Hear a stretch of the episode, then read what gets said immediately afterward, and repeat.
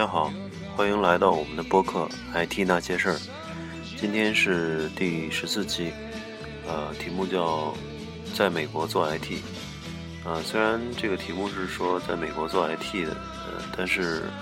我想聊的远远不只是 IT 这方面。呃，也就借此机会聊一下我最近两三周的感受吧。因为最近一直在呃纽约和波士顿。嗯，最近的行程像上周是去纽约，呃，然后又第三次去的纽约，然后去到呃法拉盛那边转了一圈。因为之前一直在曼哈顿，然后听说法拉盛就是华人特别多，想去看看那边的这种风土人情吧。然后是坐呃地铁从时代广场坐七号线。然后一直坐到头就是 Flushing，然后下来以后就明显感受到这个这个这华人居住区的气氛，基本上，嗯，从周围转了一大圈吧，那个地方有点像，规模就跟国内的一个一个三线城市差不多吧，就是，呃，超市啊、饭店啊，整个这种华人的这种区域。大概就相当于国内一个三线城市的那那种那种水平。呃，其实在这边的华人居住区并没有想象的那么好吧，就是呃，一般都是可能呃，这做餐饮的或者做那个呃做商业的这这这方面的人比较多，然后可能都是早期移民相对比较多，然后新的移民。呃，像留学过来的，毕业了，一般都好像住在，呃，比较稍微偏一点的地方，郊区啊，然后住在新泽西啊，很多在纽约工作的人都在新泽西买房，因为那边，呃，地广人稀嘛，然后能买到一个大的那个独栋的房子，嗯，然后，然后第二天就在。那边看了一场那个音乐剧，因因为我上次也说了，前两次看的是，呃，一个是芝加哥啊非常好的一个音乐剧，还有歌剧魅影也很经典的。然后这次，嗯，也之前也在上网做了一些研究，就说，嗯，别人推荐的特别好的音乐剧，因为百老汇那儿有三十多个嘛，三十八个剧场现在正在上演。然后那天就搜了一下，很多人推荐《悲惨世界》，就雨果的那个呃雨果的小说改编的音乐剧，评价非常高。呃，然后就呃中午去那边买了一张票，还还排队。这边每天都演两场，有时候一周休那么一两天，但是一直是长盛不衰。一演就演几十年，所以嗯，一直很惊叹于这这纽约的这个文化产业，有太多的这种人，呃，太多的可能是旅游的来的，或者是专门来看这个音乐剧的人，所以三四十个剧场，像每天都每天要上演两次，然后一年到头常年的这种循环，每场还爆满，这这种市场是太大。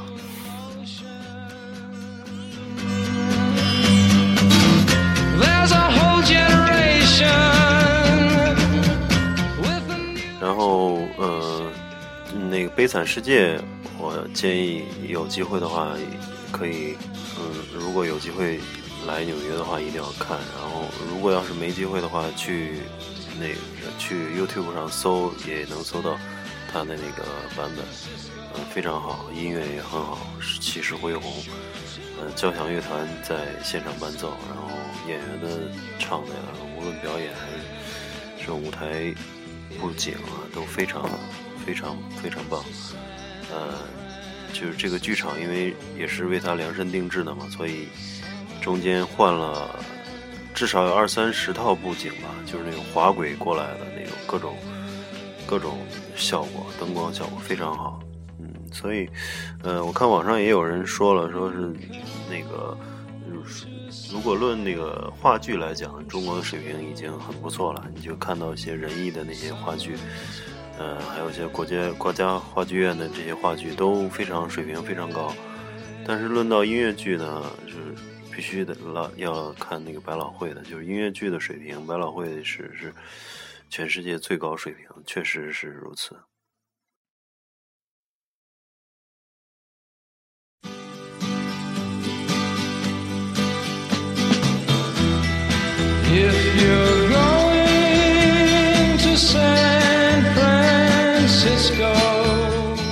下来说回正题吧，说一下这个美国的这 IT 行业。呃，美国的 IT 行业呢，大家也都知道，就是呃有一些传有一些那个很大的跨国公司了，比如像 IBM 啊、微软啊、Oracle 啊、甲骨文，还有一些互联网公司啊。Google 啊，这个呃，Facebook、Twitter，还有 Amazon、亚马逊啊，就非常多的这种大公司，包括思科啊，包括 Apple、苹果、惠普这些的，都都非常大。然后呢，这些大的公司基本上在每一个呃每一个州或者说每一个区域都有都有这个研发中心也好，或者是。分公司，呃，都是全国性的这种公司。然后我最近一直在这个波士顿这边嘛，然后我看到有很多像像微软啊，像呃 Google 啊，像那个 IBM 或者是 Oracle，他们都有这边有叫 Nerd，呃，Nerd 其实是一个缩写，就是 N-E-R-D，叫 New England Research and Development。就是新英格兰地区的研发中心，我看到有很多公司都有这个那儿的，呃，就说说明他们大公司还是也也跟中国一样，也分布在各个省。然后呢，嗯，它的那种小的创业公司很多，我觉得就是你在你搜一下这个波士顿或者纽约地区的那种小公司，你也看到非常非常多。然后小公司也也也会。有自己的那种核心竞争力，就在某方面特别强。我觉得我的体会是，嗯，中国为什么除了一些特别大的 IT 公司或者是大的互联网公司，小小公司反而就是没有特别多的空间？就是毕竟创呃这几年虽然创业环境也很好，但是毕竟就是最终呃这个浮出水面的也也就那么一几家。比如说做那个团购，可能最近最后浮出水面的也就那么三三两家，美团啊之类的。呃，做这个这个即时通讯工具的，最后浮出水面的可能也就呃腾讯、微信这个微信啊，还陌陌啊，还有就那么两三个。呃，就是每一个细分的行业，最终呃就是看到呃并不那么活跃。呃，但是美国这边就是小公司特别特别多，而而且它也小公司就是也能活活得挺好，好像不太会受到大公司的挤压，反而呃会呃有很多人是这样的，就是说我创立一个小公司，在某方面做出一些进步或者做出一些创新的东西，然后就可以卖给大公司。呃，是一个良性循环。然后他卖完了以后，我可以再去二次创业、三次创业。有的人甚甚至一辈子都在都在做一些新的东西，然后不断的卖给大公司。嗯，这个就源于他的这种良性循环，因为他们呃很重视这个这个叫 intellectual property，这叫这个知识产权，就是即便一个很小的公司。七八个人、十几个人做出的东西，如果我觉得它呃有价值，比如说嗯，它能够提高我的这个下载速度，或者是能够让这个图片压缩更好一些，然后就是很小的功能、很细微的功能，只要它对于我有用，我就愿意花几千万或者上亿美元去收购它。呃，这样子对于那些创新公司来讲，也有很大的动力去做。就是你无论从一个很细微的地方做出一些创新、微创新，这样子都能够获得很好的回报。当然，对于大公司也是，我我只要花了一一定的价钱买了这个技术以后，这个技术就归于我了。我用这个技术提升我的产品的这种，呃，说呢？提高提高我的产品的这种质量，或者是也好，或者是提高我的这个 performance，提高我的这种效效率效果也好，嗯，就能使我的产品具有一些呃，在市场上更具有竞争力。这样子在全球来讲，就占有这种先天的这种优势地位了。因为就整个美美国是一个鼓励创新的这种环境，大家都在呃进行一些微小的创新，然后不断有无数个微小的创新就造就更大的这种创新。所以人家产品做出来可能就是有无数个小的东地方都好的话，那形成最后结果就是这个大的这个软件也是非常好的。所以就导致现在有很多东西卖的非常贵，但是确实没办法，只能买它，因为它是世界上最好的东西。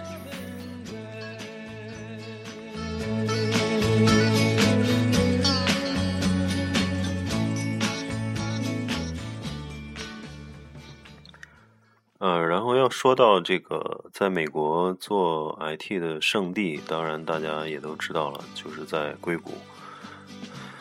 硅谷就是在加州，然后嗯那边的 IT 企业遍地都有，嗯基本上呃我查了一下，大概就是现在中国人基本上中国华人在硅谷的这种比例已经到百分之二十，可能还多了，就是五分之一的人是华人了，所以其实很多优秀的软件做出来了，嗯咱们也应该。感感到也应该感到骄傲，就是里面可能有五分之一的呃左右是中国人的贡献，就中国还是有很大量的人才在硅谷。嗯，我最近也在看网上这边硅谷的一些一些论坛啊什么的，就是大把的，就清华、北大、复旦、浙大、北航啊、北欧，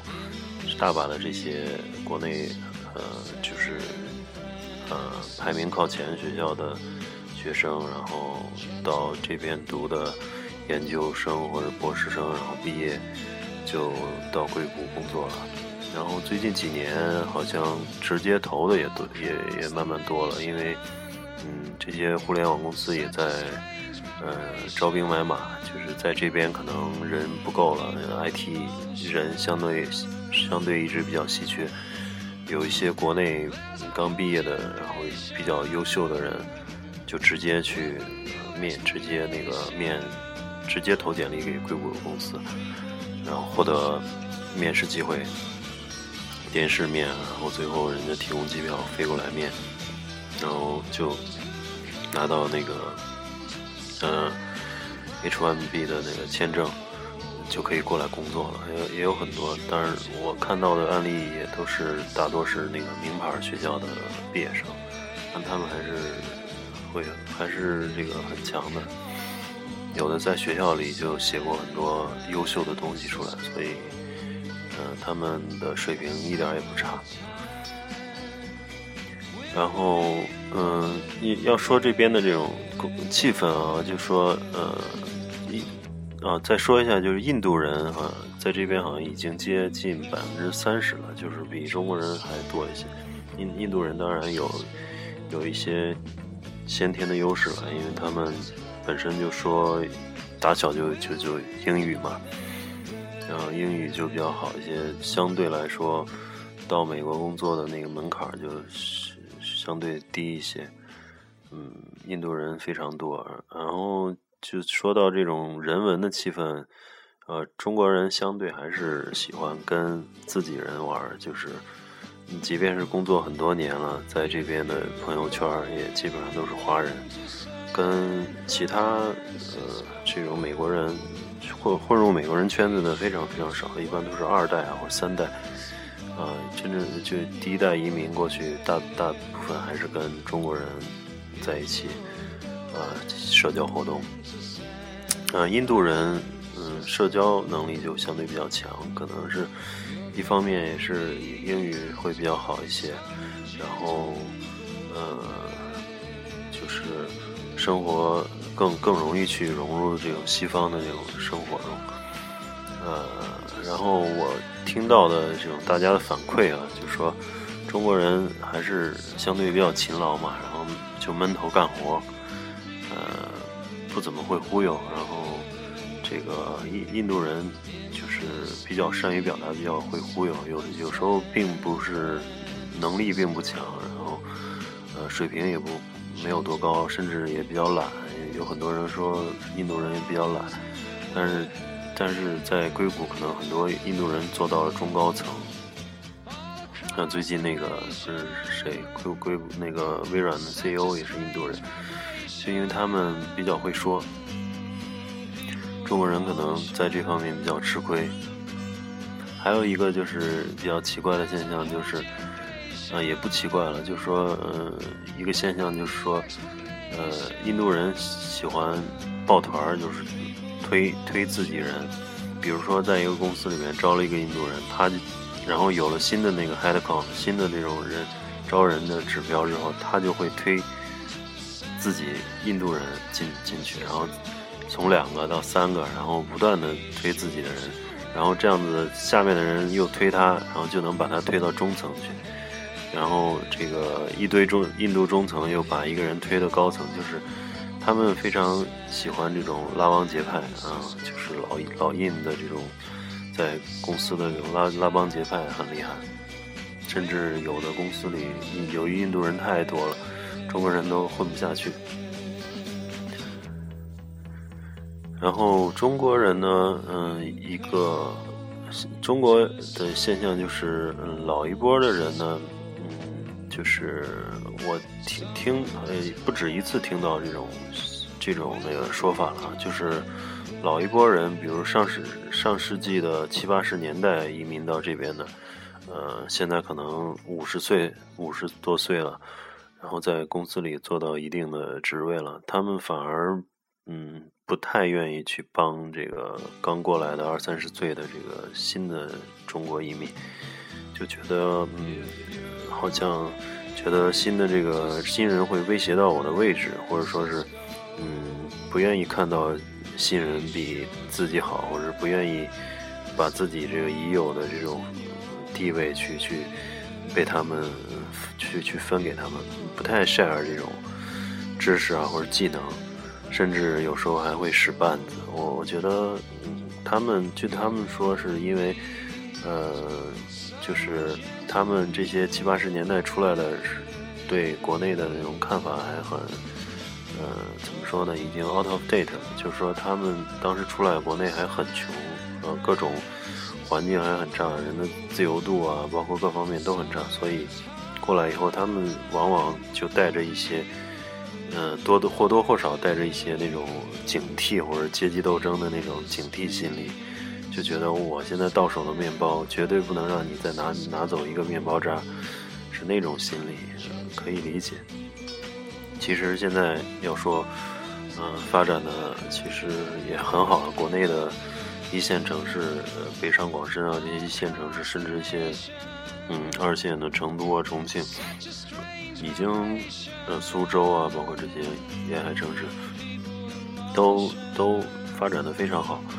就生活水平远远比他们想象的，就是早期移民想象的要好多了。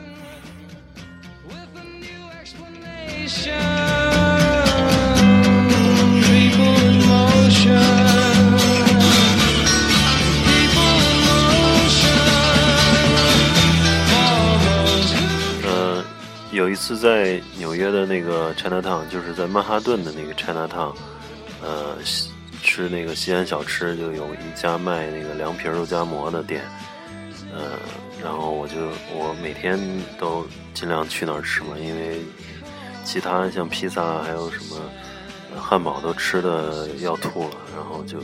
特别喜欢吃点那个家乡家乡饭。嗯，每天去就碰到一些，也是很多中国人在那儿吃。嗯，有一次隔壁桌是几个，因为中午时间嘛，几个我听他们说是就 Bank of America 美洲银行的一些人三个人，嗯，也是，应应该是，呃，复旦毕业的，好像都是在这边留学，然后到银行工作了，然后都住在那个 New Jersey。然后听他们聊，就是说在在 New Jersey 住的华人很多嘛，但是就是周末基本上就是华人圈在一起活动，嗯，一起吃饭啊，一一起户外活动啊，打打羽毛球啊，都是那国人，然后用也用微信群搞这个搞这种这种户外群呀，或者是羽毛球群呀，就所以中国人其实，在。国外的那种呃圈子还是相对比较狭小的，基本上都是华人圈。然后嗯，生活是生活是嗯，应该说是远远不如国内的那个丰富多彩的，也就是消息也很嗯，并不像想象的，就是美国会消息会如何多。但是其实美国更多的是针对他的那个。呃，主流社会就是美国人可能会更适合一些，就是说移民嘛，毕竟是呃不是这个国家的人，即便过来待十年二十年，可能还是有一些多少有些隔阂。嗯，很多消息的这种来源或者你的这种交友圈的这种大小，都是都会受到限制。所以我的感觉就是，在国内感觉。特别是你在大城市，就每天信息是扑面而来，就就无论是微博啊，还有就微信啊，还是周围同事所谈论的这种消息，每天都扑面而来。但是你突然到了国外待一段时间，你会发现，哎，怎么就安静了好多？好像就觉得没有那么多消息了，好像整个人都就是那种整个人都 out 了那种感觉，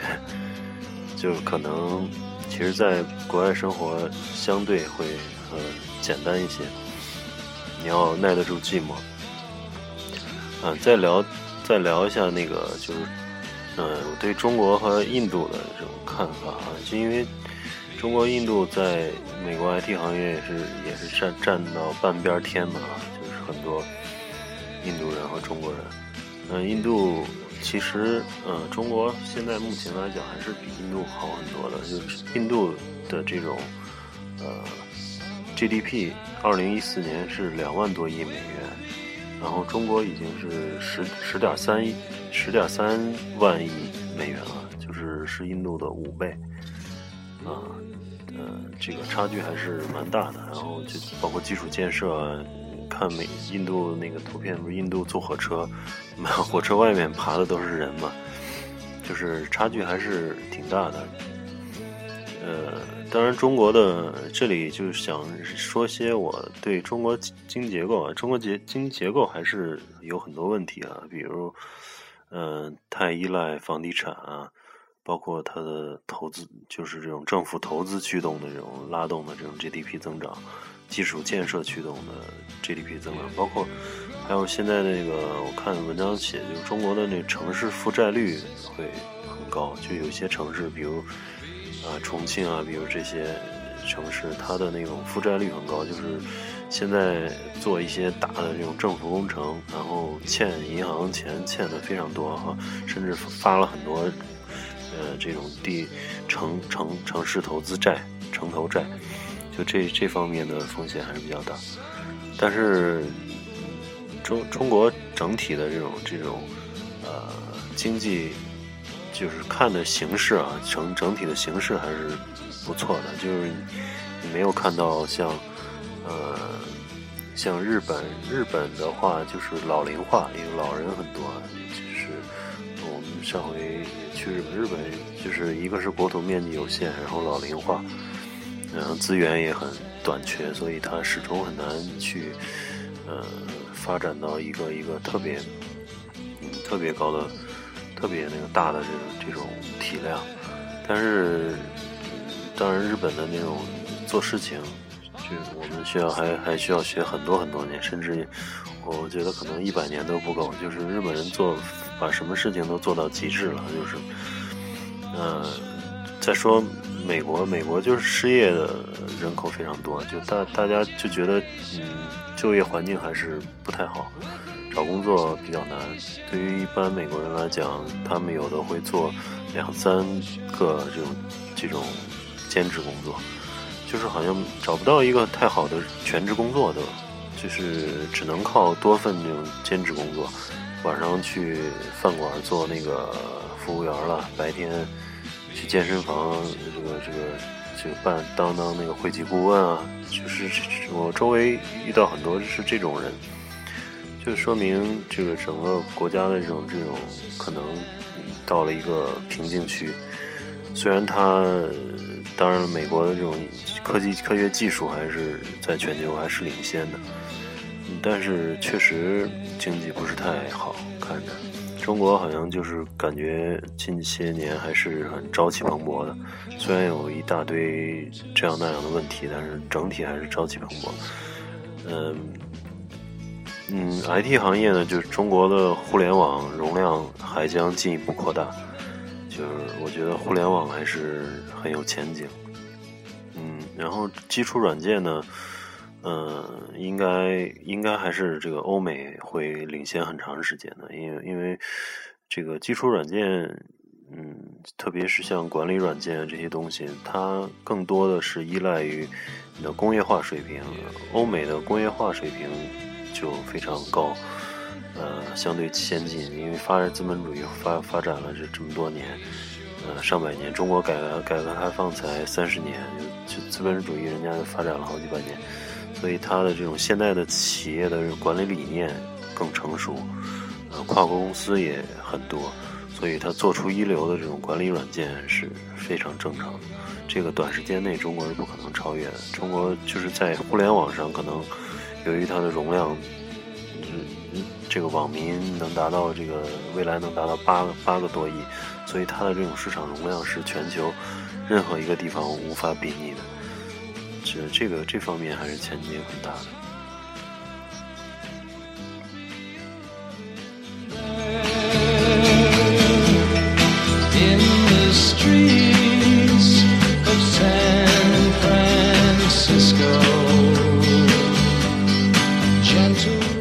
反观印度呢，印度就是人才流失太高了。嗯，嗯，大家都会英有很，大家都会英语嘛，移民去。美国或者其他国家英语国家的人就是太多了，也也也不愿意回去，因为国内外差距很大，不像中国现在就是有越来越多的人回去。呃，一方面是国外的经济不景气，呃，比如说欧美的经济不景气，那大大批留学生毕业以后找不到工作，或者是，嗯，或者是这个工作签证不够多的话。很多人都回国了，有的是无奈回国，有的是可能看到国内的发展趋势，回国创业的也非常多。所以你看，中国的一线城市，北上这些呃，北京、上海、广州、深圳啊，或者这些呃，苏州、杭州啊这些城市，它基础建设、硬件条件都已经很不差，甚至超过了，就是超过了这个。国外的很多城市，然后纽约，嗯，就街上的路也挺烂的，跟跟电视上这种展现的这种美好，其实也还是有有有一些差距的。你就是地铁里面，外面下大雨，里面下小雨，呃，那城市很老嘛。但是就是整整美国的优势还是一个是它它这种就是。相对自由嘛，还是相当于是一个自由王国。呃，只要法律不禁止你，你想干什么干什么，反正也没人干涉你。呃，就法不禁止皆可为，就这样子会吸引的这种国，就是全世界各地的各种人才，因为人才都希望，呃，到这个自由国度来发挥自己的这种才干，能有更。完全自由生活的这种机会，然后有更多的呃自由发挥的空间啊，这个是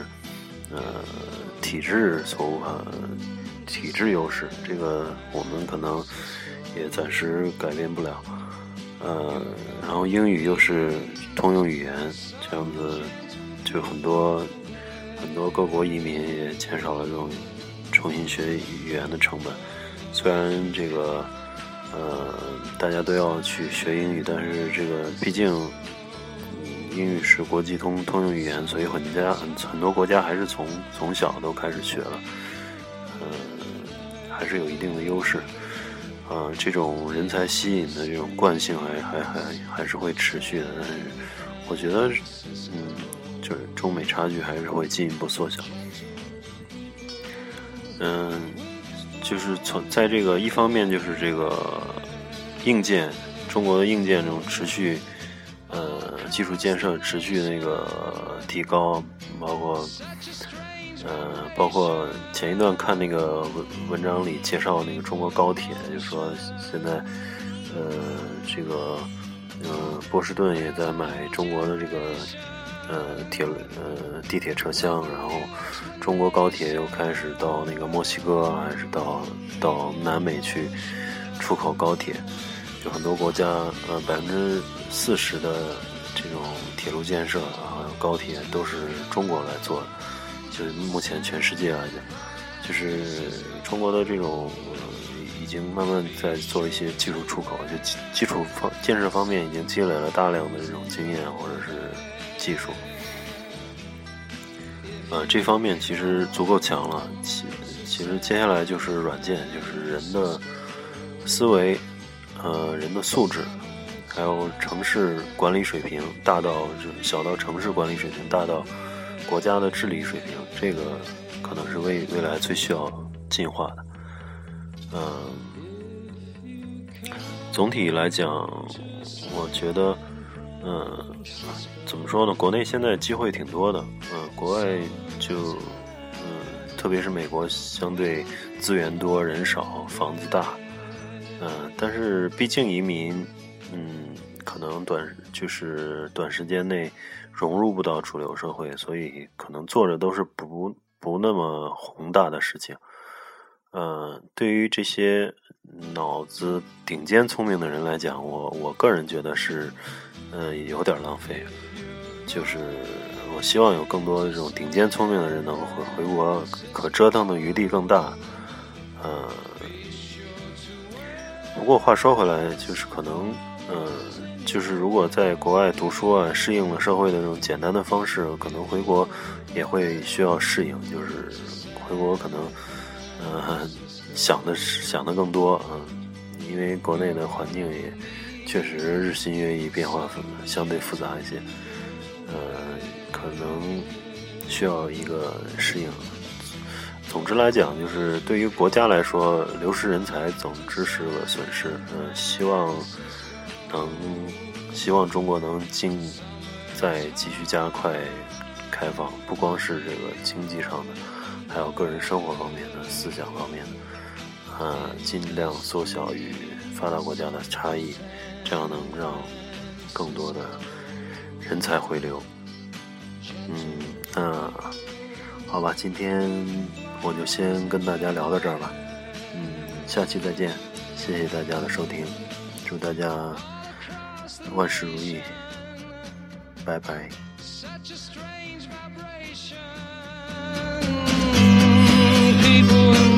Francisco.